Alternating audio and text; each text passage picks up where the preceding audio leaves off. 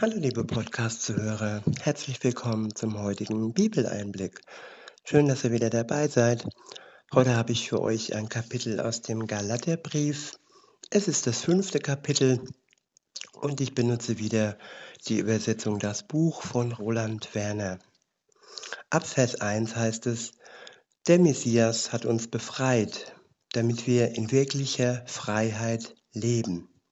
Ich wiederhole, der Messias hat uns befreit, damit wir in wirklicher Freiheit leben. Freiheit, das ist ein, ein Wort, ein Zustand. Ich erinnere mich da noch in meine, an meine Jugend. Da gab es das Lied von Marius Müller in Westernhagen.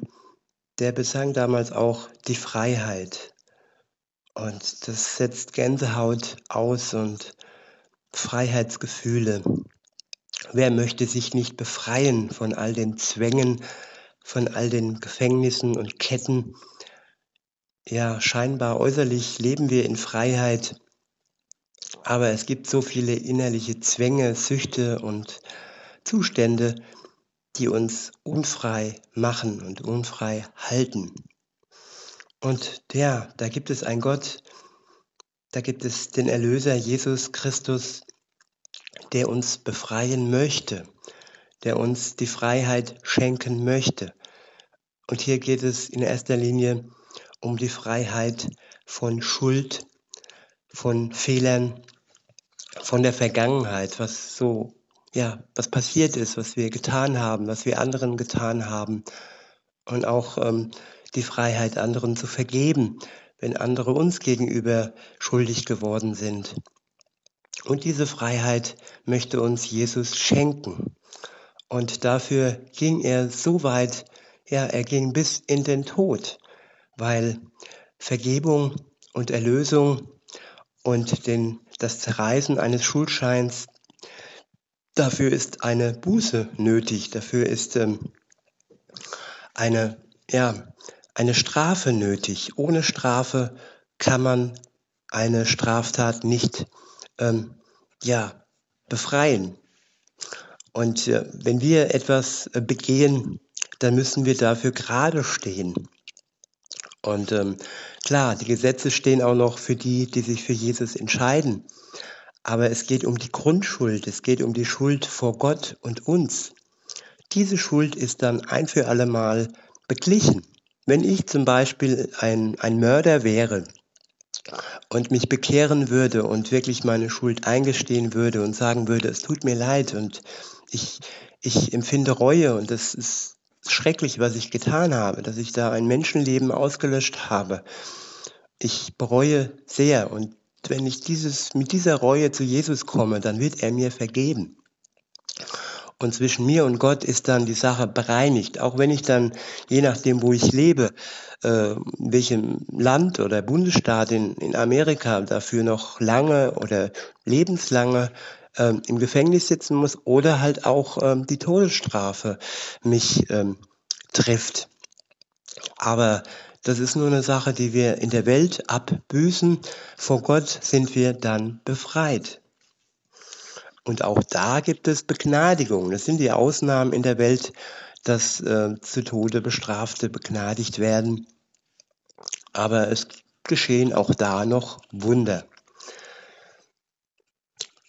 Weiter heißt es dann, deshalb steht jetzt fest in dieser Freiheit und lasst euch nicht wieder in eine Zwangsjacke der Sklaverei einzwängen. Ich wiederhole, Deshalb steht jetzt fest in dieser Freiheit und lasst euch nicht wieder in eine Zwangsjacke der Sklaverei einzwängen. Ja, der Mensch fällt oftmals und insofern äh, steht diese, diese Warnung und diese, ja, diese, dieser Ratschlag, dass wer einmal befreit wurde, wenn ich das jetzt wieder bildlich sehe, ich habe meine Strafe im Gefängnis äh, abgesessen, bin wieder frei, habe eine neue Chance, kann neu beginnen. Was mache ich jetzt mit dieser Freiheit? Stehe ich jetzt fest in dieser Freiheit oder lasse ich mich wieder in die Zwangsjacke der Sklaverei, der Sünde und der Straftaten einzwängen. Alleine nur mit menschlicher Kraft ist das extrem schwer und ich würde sagen, es ist unmöglich. Aber mit Gottes Hilfe, mit seinem Geist, mit seiner Liebe und mit all seiner Befähigung, die er uns gibt, wenn wir uns äh, zu ihm bekehren, ist es durchaus möglich zu widerstehen. Auch da war Jesus wirklich Vorbild. Er war in der Wüste. Ähm, das war der Zeitpunkt, bevor er dann angefangen hat zu predigen, wo er nochmal ähm, geprüft wurde und er ja diese Probe bestehen musste, wo er all die Angebote bekam von dem Teufel, äh, dass er Reichtum und äh, dass es seine Macht ähm, ähm, ausführen sollte, um dies oder jenes zu bekommen. Aber er war standhaft mit Hilfe Gottes und auch wir können standhaft sein mit der Hilfe Gottes. In Vers 2 heißt es, achtet genau darauf, achtet genau darauf. Ich, Paulus, erkläre euch, wenn ihr Nichtjuden euch beschneiden lasst, dann wird der Messias euch nicht mehr von Nutzen sein. Noch einmal erkläre ich mit allem Nachdruck jedem, der an, der an sich die jüdische Beschneidung vollziehen lässt, dass er dann auch die Verpflichtungen hat, das gesamte Gottesgesetz vollständig einzuhalten. Ja, die, die Juden und im Speziellen ähm, die äh, strengen Juden, ich komme jetzt nicht auf das Wort, gibt es ja zwei Strömungen, ähm, ja, die sich wirklich an all die Gesetze halten, ähm, die haben doch eine sehr, sehr schwere Last zu tragen. Und diese Last will ihnen Jesus auch nehmen. Dafür ist er auch in die Welt gekommen. Er kam in erster Linie für seine Brüder, für die Juden. Jesus war auch Jude und er wollte ihnen Befreiung Befreiung von dieser Last schenken, von dieser Last, all diese Gesetze äh, ähm, ja, zu erfüllen. Und er hat die Last auf seine Schultern genommen und hat alles erfüllt, was niemals ein Mensch allein erfüllen kann, hat er erfüllt. Und insofern, ja, sollten wir uns nicht freiwillig solche Lasten aufzwängen lassen indem wir uns beispielsweise als Nichtjuden, so wie es hier Paulus sagt, beschneiden lassen und zum, zum Judentum konvertieren. Was jetzt nicht heißt, dass ich keinen großen Respekt habe und jeder sollte Respekt vor den Juden haben, weil es das Volk Gottes ist, aber Respekt vor dieser Last, vor dieser ähm, Gesetzlichkeit vor all den Gesetzen, die da befolgt werden müssen, da müssen wir nicht unbedingt Respekt haben, denn Jesus befreit. Weiter heißt es dann, Gottes Gesetz vollständig einzuhalten, also die Verpflichtung, Gottes Gesetz vollständig einzuhalten. Ihr seid dann vom Messias abgeschnitten, ihr, die ihr versucht, Gerechtigkeit vor Gott durch die Einhaltung des Gesetzes zu erlangen.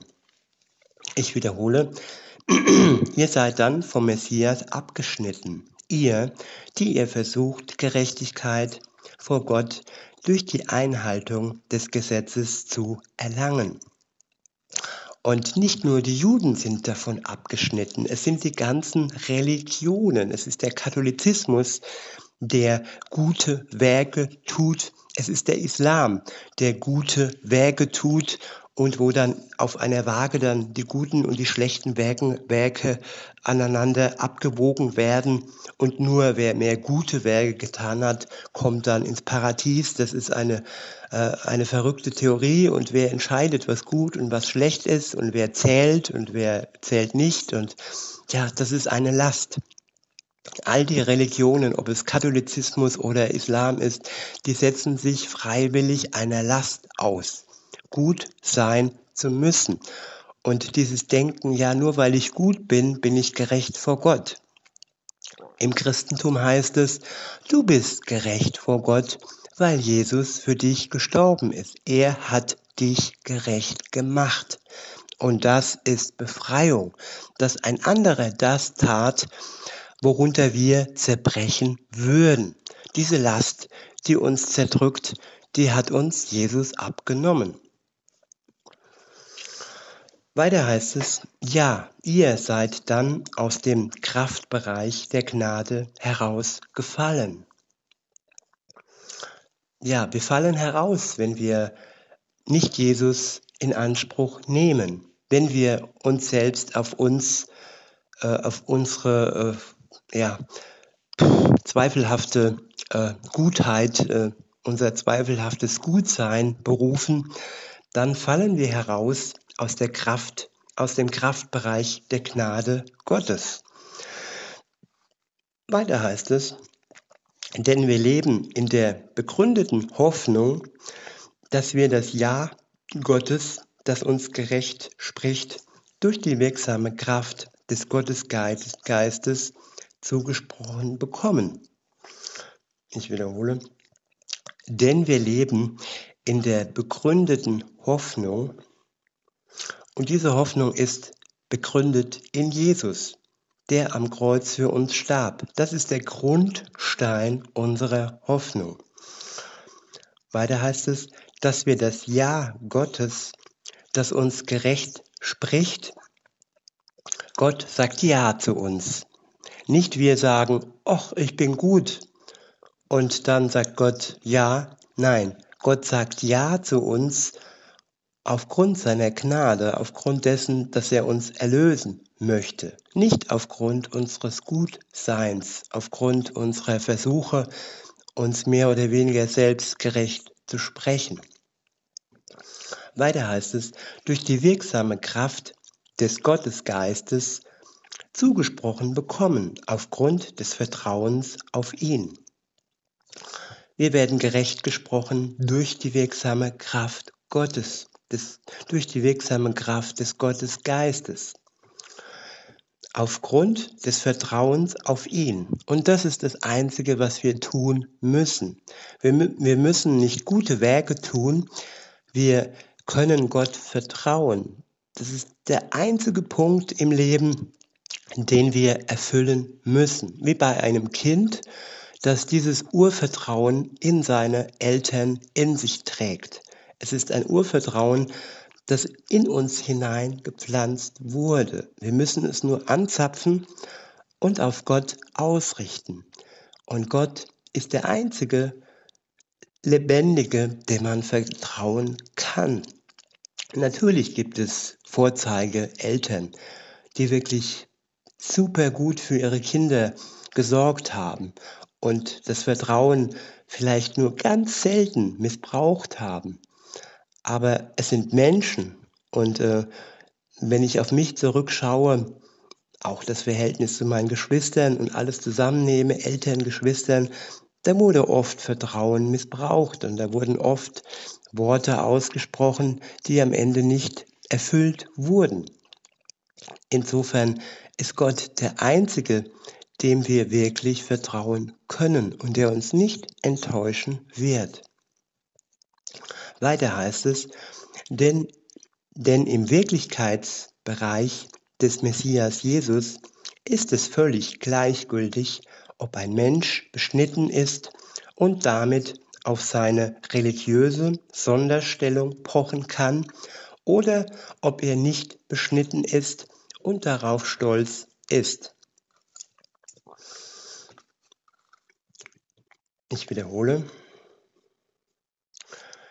denn im Wirkungsbereich des Messias Jesus ist es völlig gleichgültig, ob ein Mensch beschnitten ist und damit auf seine religiöse Sonderstellung pochen kann oder ob er nicht beschnitten ist und darauf stolz ist.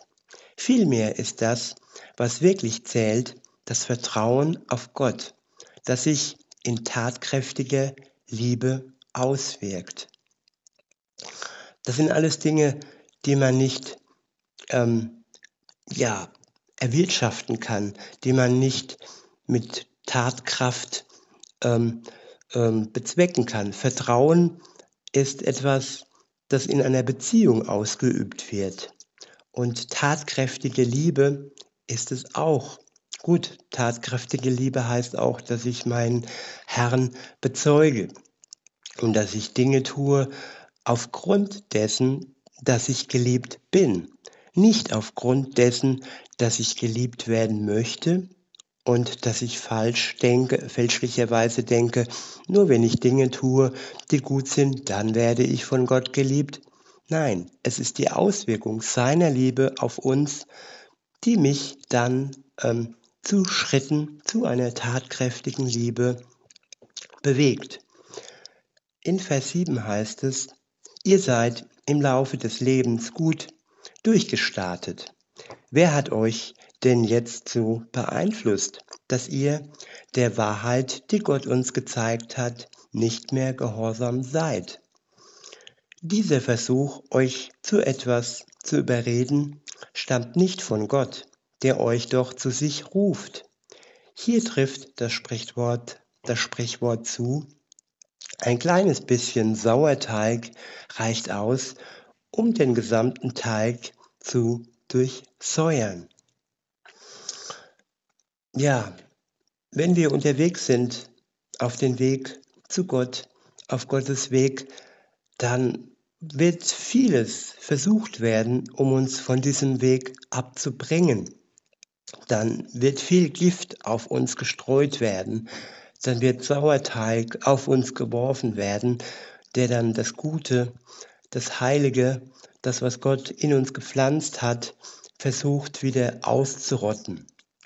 Aber wenn wir wach sind und wenn wir wirklich schauen, was, was äh, gegen Gott ist und was für Gott ist, dann können wir diesen Sauerteig schnell wieder aus unserem Leben herausschmeißen und uns reinhalten und wirklich das Reine und das Heilige in uns nicht verderben lassen.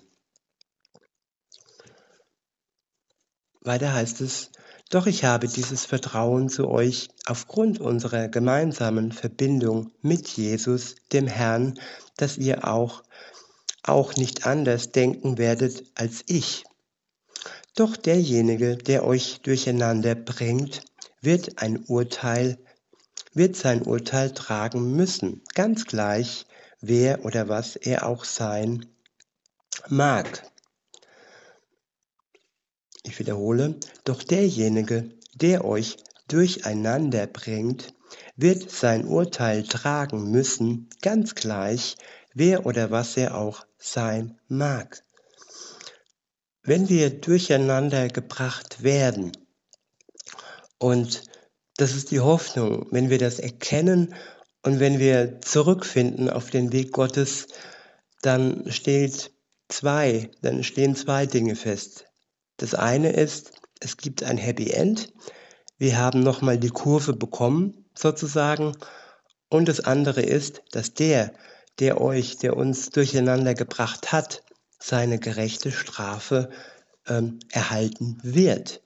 Nämlich es ist eine, eine schreckliche äh, Tat, dass man Menschen von dem Weg Gottes abbringen möchte. Durch Worte, durch Erpressung ja, durch, durch so vieles. Es gibt viele psychologische Tricks, sagt man heute ganz modern, um jemand zu manipulieren, um jemand vom richtigen Weg abzubringen. Aber wer wirklich ganz eng mit Gott in einer Verbindung, in einer Beziehung steht, der braucht keine Angst haben. Ich, ich rede von mir. Ich, ich wurde zwar angegriffen und habe auch lange Zeit äh, mich ablenken lassen und die, die Zeit äh, verstrich in meinem Leben, wo ich jetzt im Nachhinein sage, ja, Mensch, ist doch schade, dass ich so viel Zeit verplempert habe und viel zu wenig Zeit mit Gott verbracht habe.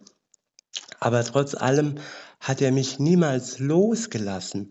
Ich bin immer ja an diesem Weinstock dran geblieben. Ich wurde zwar nicht oft, äh, oftmals nicht so versorgt und das ist mein aktives Tun, dass ich ähm, ja die Bibel aufschlage, dass ich mich mit Christen unterhalte, dass ich mit Gott rede, zu ihm bete. Das sind aktive Dinge. Und wer das nicht tut, ja, der pflegt seine Pflanze nicht, die Pflanze des Glaubens. Und sie ist nicht verdorrt Und sie, ja, es waren Wechsel, Wechsel, wechselseitige Zustände von meiner Pflanze, aber jetzt im Moment bin ich froh, dass sie wieder ganz gut versorgt wird. Weiter geht's. Weiter heißt es dann, dann wäre ja der Stein des Anstoßes, der Tod von Jesus am Kreuz, aus dem Weg geräumt. Beziehungsweise ich habe da was überschnitten, übersprungen. Ähm, ab Vers 11 heißt es, und jetzt möchte ich noch etwas zu mir selbst sagen, Schwestern und Brüder. Wenn ich immer noch die Beschneidung verkünden würde, warum werde ich dann verfolgt? Dann wäre ja der Stein des Anstoßes, der Tod von Jesus am Kreuz, aus dem Weg geräumt. Von mir aus können die, die euch in Unruhe versetzen, sich selbst gleich alles abschneiden. da ist ja richtig Humor im Spiel. Tja, Vers 13 heißt es, doch ihr seid zu einem Leben in Freiheit berufen, Geschwister. Nur das sollt ihr nicht tun. Diese Freiheit als Deckmantel für ein selbstsüchtiges Leben missbrauchen. Nein, ihr sollt einander in selbstloser Liebe dienen. Und auch hier wieder das Bild von dem, der aus dem Gefängnis entlassen wird und dann diese neu äh, erlangte Freiheit nutzen kann oder wieder zurückfallen kann und denken kann, ja, ich werde schon nicht gefasst, ich kann weiter sündigen und äh, ich bin unantastbar und ja, aber irgendwann wird jeder wieder gefasst, spätestens dann, wenn Gott wieder auf die Erde kommt und richten wird die Lebenden und die Toten. Ja, wenn wir diese Freiheit haben, dann sollen wir diese Freiheit nutzen, um uns gegenseitig zu dienen und uns gegenseitig in selbstloser Liebe zu umsorgen.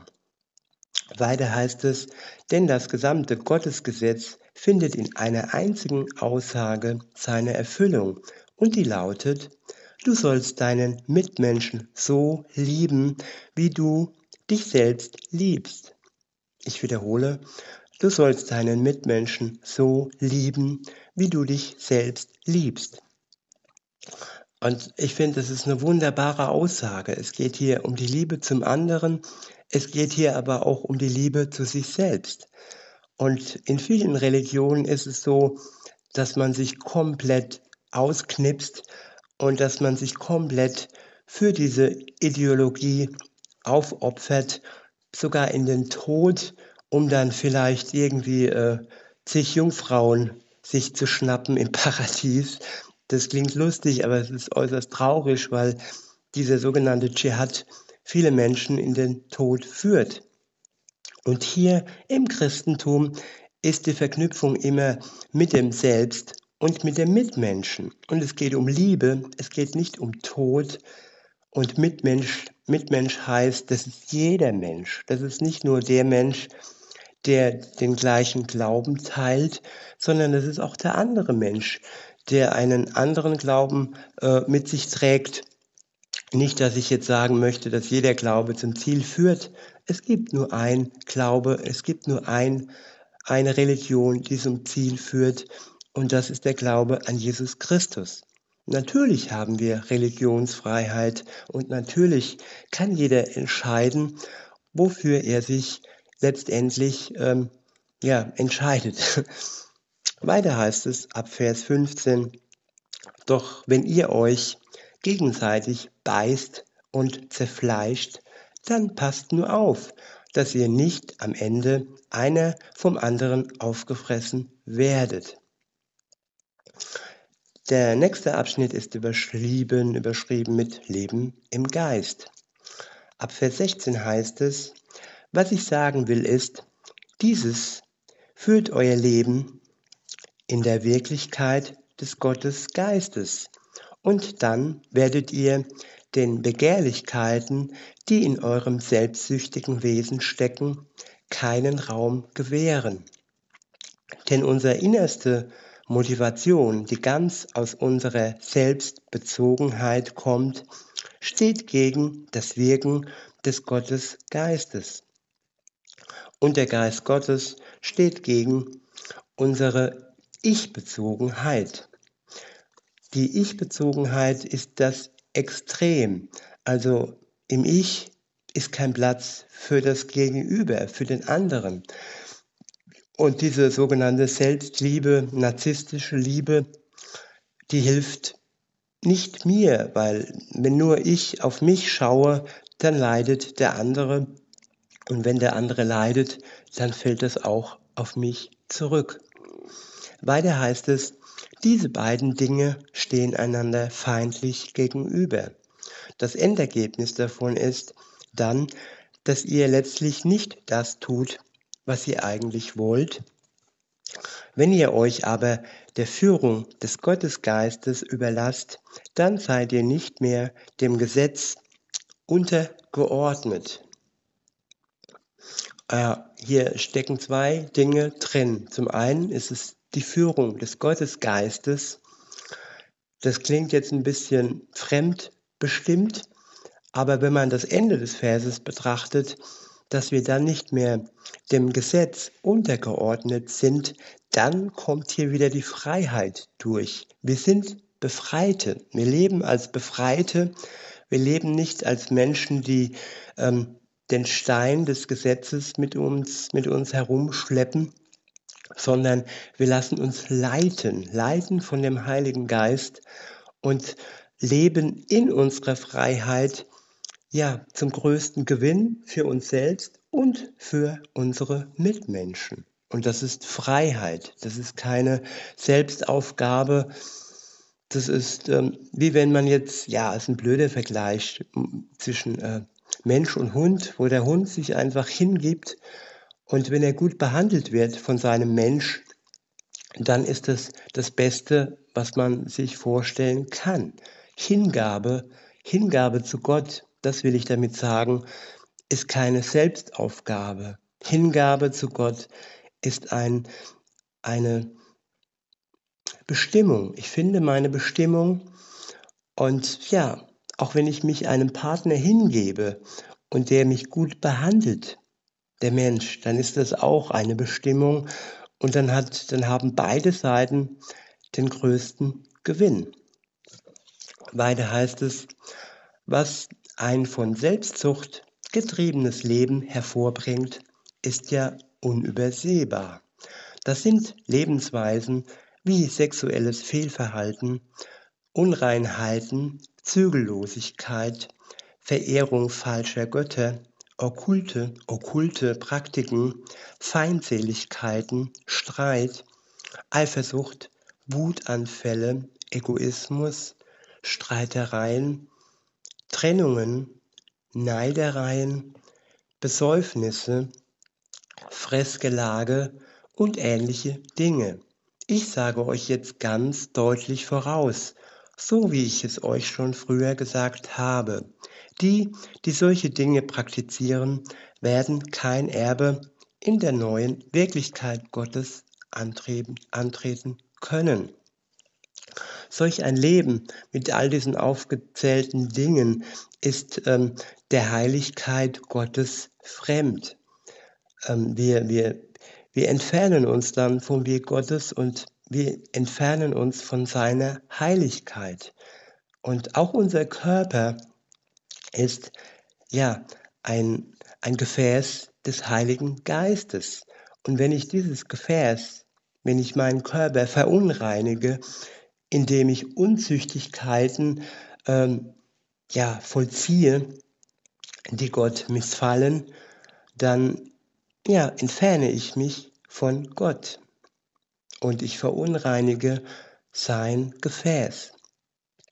In Vers 22 heißt es, doch der Einfluss des Gottesgeistes bringt in unserem Leben eine andere Frucht hervor, und zwar Liebe, Freude, Friede, Ausdauer, Freundlichkeit, Güte, Vertrauen, Bescheidenheit, Selbstbeherrschung,